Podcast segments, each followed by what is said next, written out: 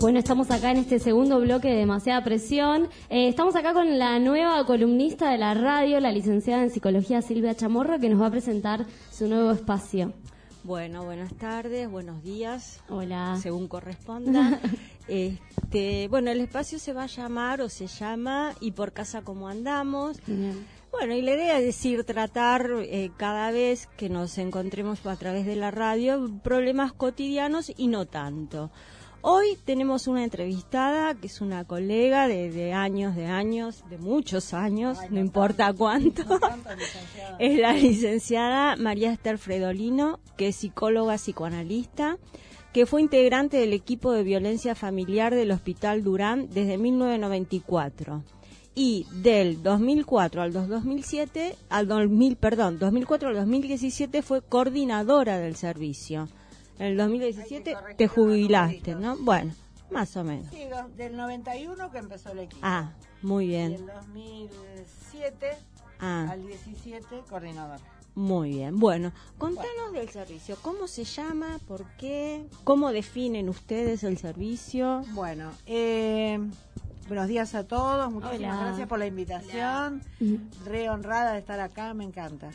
Bueno, les cuento, el equipo eh, se llama Equipo de Violencia Familiar y está incluido en lo que es el Servicio de Salud Mental del Hospital Durán, que es un hospital general de agudos, en los consultorios externos.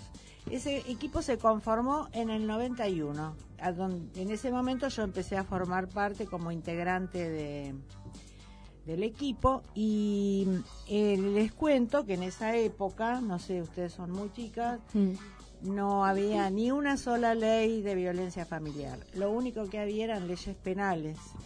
Las mujeres, como se decía en esa época, debían concurrir con algún moretón. Ah. con ah. alguna lesión, porque si no había lesión no había penal, no había delito. Hoy por hoy también sucede. No, es así.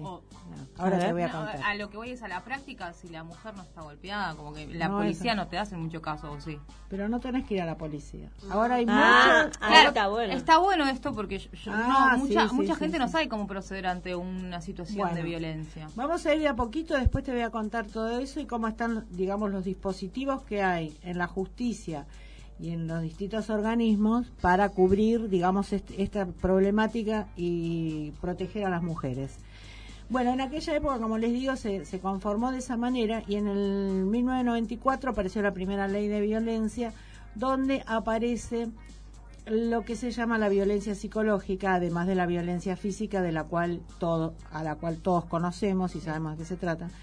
Pero la violencia psicológica ya se legisló como un motivo como para generar una demanda por violencia y para a ver si se puede tomar alguna medida precautoria con respecto al maltratador. O sea que en ese punto entra lo que vos decías. Mm. En la violencia psicológica no hay lesión, no hay moretón, no, hay nada visible. Es todo lo que le pasa al psiquismo cuando la mujer está expuesta al maltrato, a un maltrato cotidiano, insidioso, entre muros, un maltrato que no se denuncia y que a veces tóxico. no lo saben totalmente tóxico, pero que a veces ni siquiera la familia de ella, la madre, las hermanas, los hermanos, ni los vecinos eh, pueden detectar. Entonces, esto abrió un camino. Esta ley se perfeccionó en el 2009 eh, durante el gobierno de Cristina Kirchner, que salió la, la siguiente ley de protección a la mujer. ¿Qué, qué se cambió ahí? se cambiaron varias cosas, este, se, se legisló mucho más eh, cuidadosamente hacia la mujer, se impiden, digamos, las audiencias en conjunto, por ejemplo, ah. cuando hay una denuncia.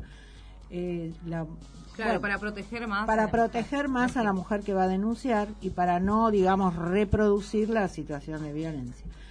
Bueno, el equipo este comenzó a, trabajar en esa época y bueno, fuimos cambiando a medida que las, eh, las leyes nos permitían cada vez más trabajar mejor.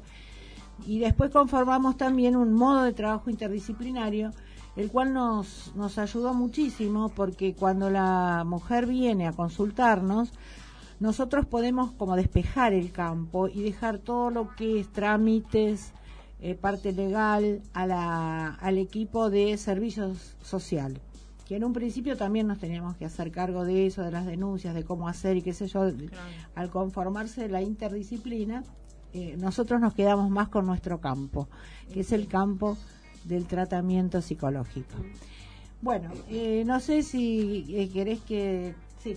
Sí, María Esther, te quería preguntar, esa interdisciplina, ¿qué son asistentes sociales, médicos, abogados? ¿Cómo, está conformada? Eh, sí, principalmente, bueno, psicólogos, nosotros. Sí. Eh, psiquiatras también, que son de nuestro eh, servicio. Ah. Tenemos asignada, tenemos, digo yo, yo hace un tiempo que ya no estoy en el equipo, pero continúa la misma estructura. Hay una psiquiatra asignada al equipo el equipo de servicio social no está asignado, pero hay una interrelación muy fuerte, trabajamos permanentemente en contacto y después con todos los servicios este, del hospital, sobre todo este, em, el servicio de pediatría, el servicio de ginecología, que son los que más casos nos van trayendo.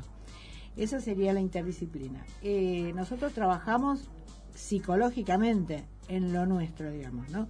Y por eso te decía que fue un logro poder como despejar un poco el campo y dejar todo el, tema trámites y denuncias y a otro sector, claro. a otro sector.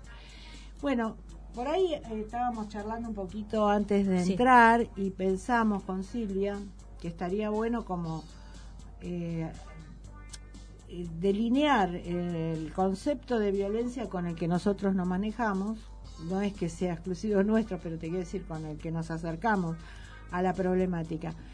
Eh, sabemos que violencia es el ejercicio abusivo del poder de alguien que posee ese, poder, que lo usa abusivamente sobre personas que están a su cargo, bajo su dependencia, y que resultan ser dañadas por este abuso de poder.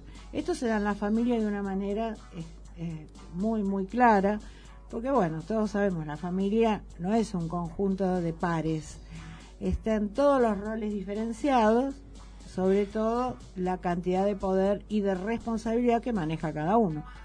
El padre en esta sociedad es el que más poder detenta. y digamos que algunas de las cosas que voy a decir de alguna manera están cambiando un poco.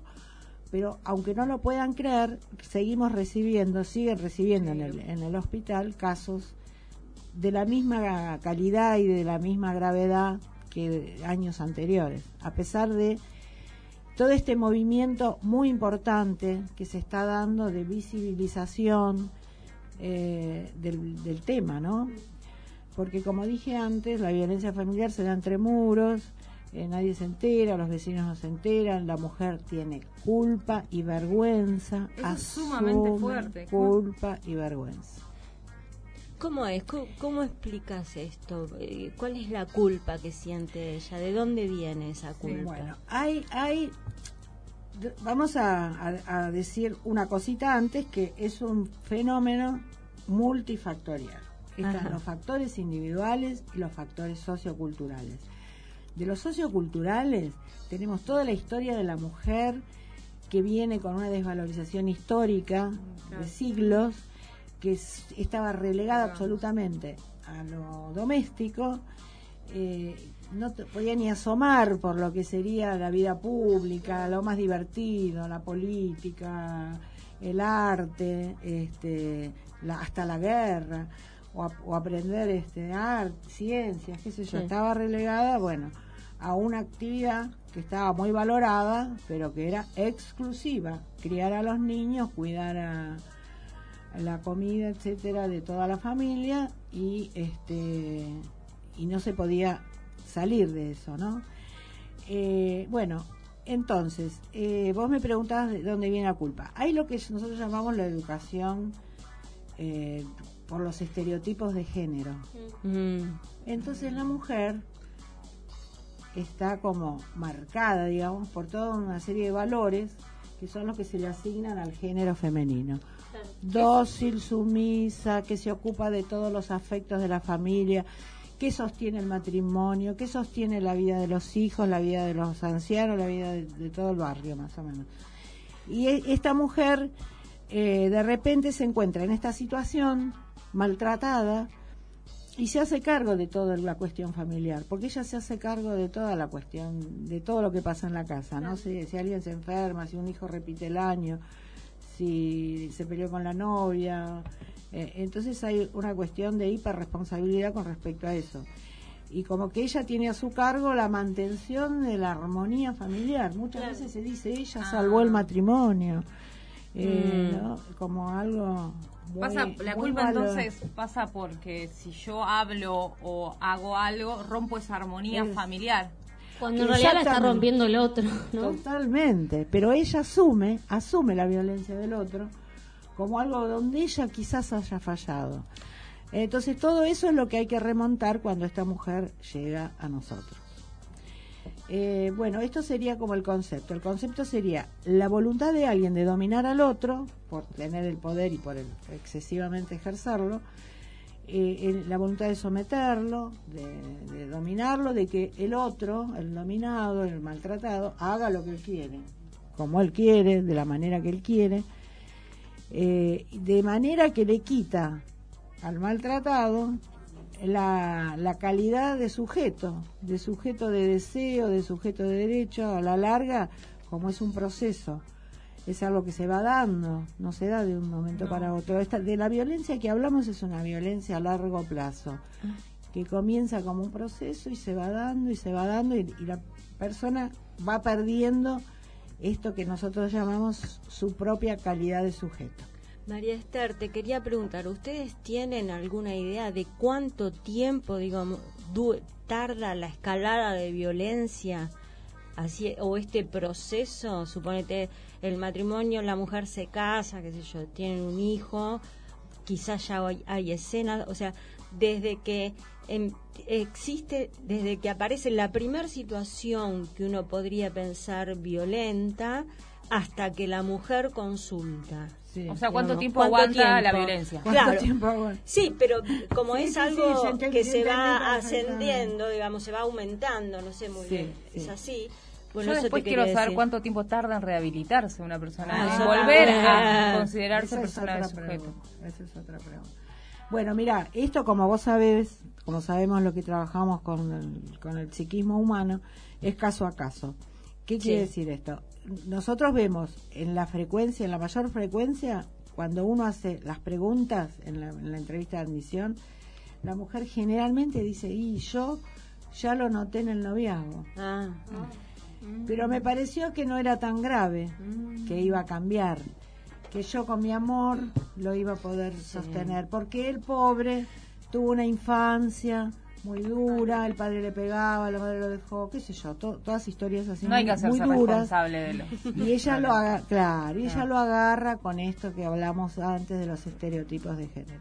Ella lo va a salvar, va a salvar a todos. Bueno, entonces se engancha con eso y esto se, se va dando tal vez en menos medida, en menor medida al principio y después se va a ir incrementando.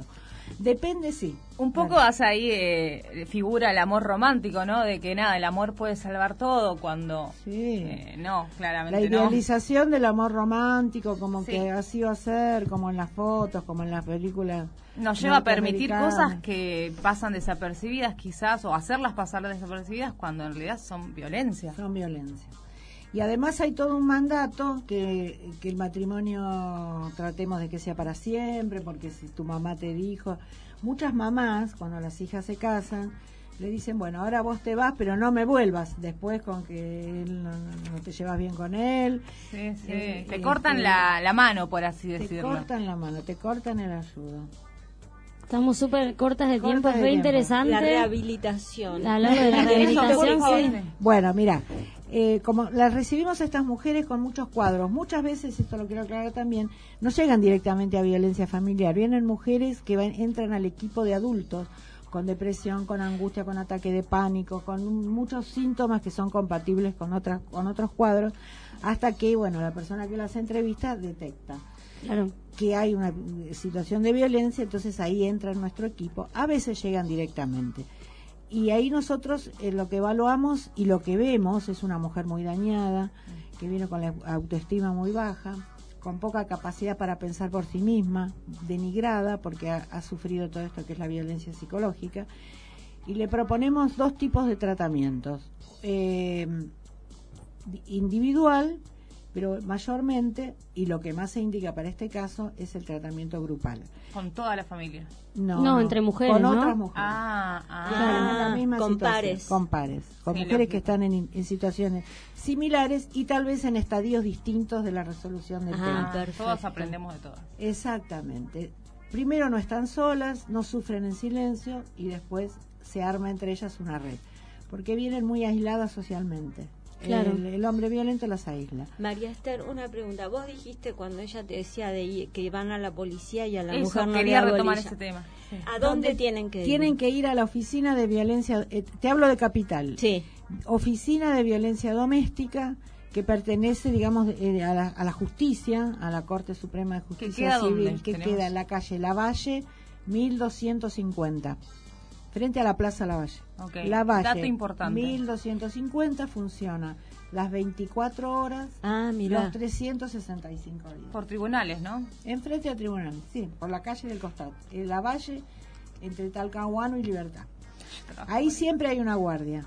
Preferentemente Perfecto. si pueden ir de mañana es mejor porque está todo el equipo en pleno. Pero durante todo el día funciona. Bueno, mira, discúlpame porque ya tenemos que terminar, dale, pero dale. yo te invito para la próxima Sí. Por favor, por columna favor. porque nos quedaron un Un montón de preguntas. Yo me quedo con muchas ganas de Sí, más. podemos Sí. pensar también otras preguntas y, Y, y te Y vamos a hacer, viste, Sí. y ya tener, eh, te invito para la próxima que será el mes que viene, yo te ¿Cómo aviso no? y Cuando quieran. te Agendada. agradecemos, te agradezco Bueno. mucho que hayas venido, sé que tuviste que dejar algunas cosas, así que No, bueno, muchas muy gracias. agradecida de que me haya, me, me encanta que este tema se, se difunda. Bueno, muchas gracias. Bueno, gracias a ustedes. Buen día.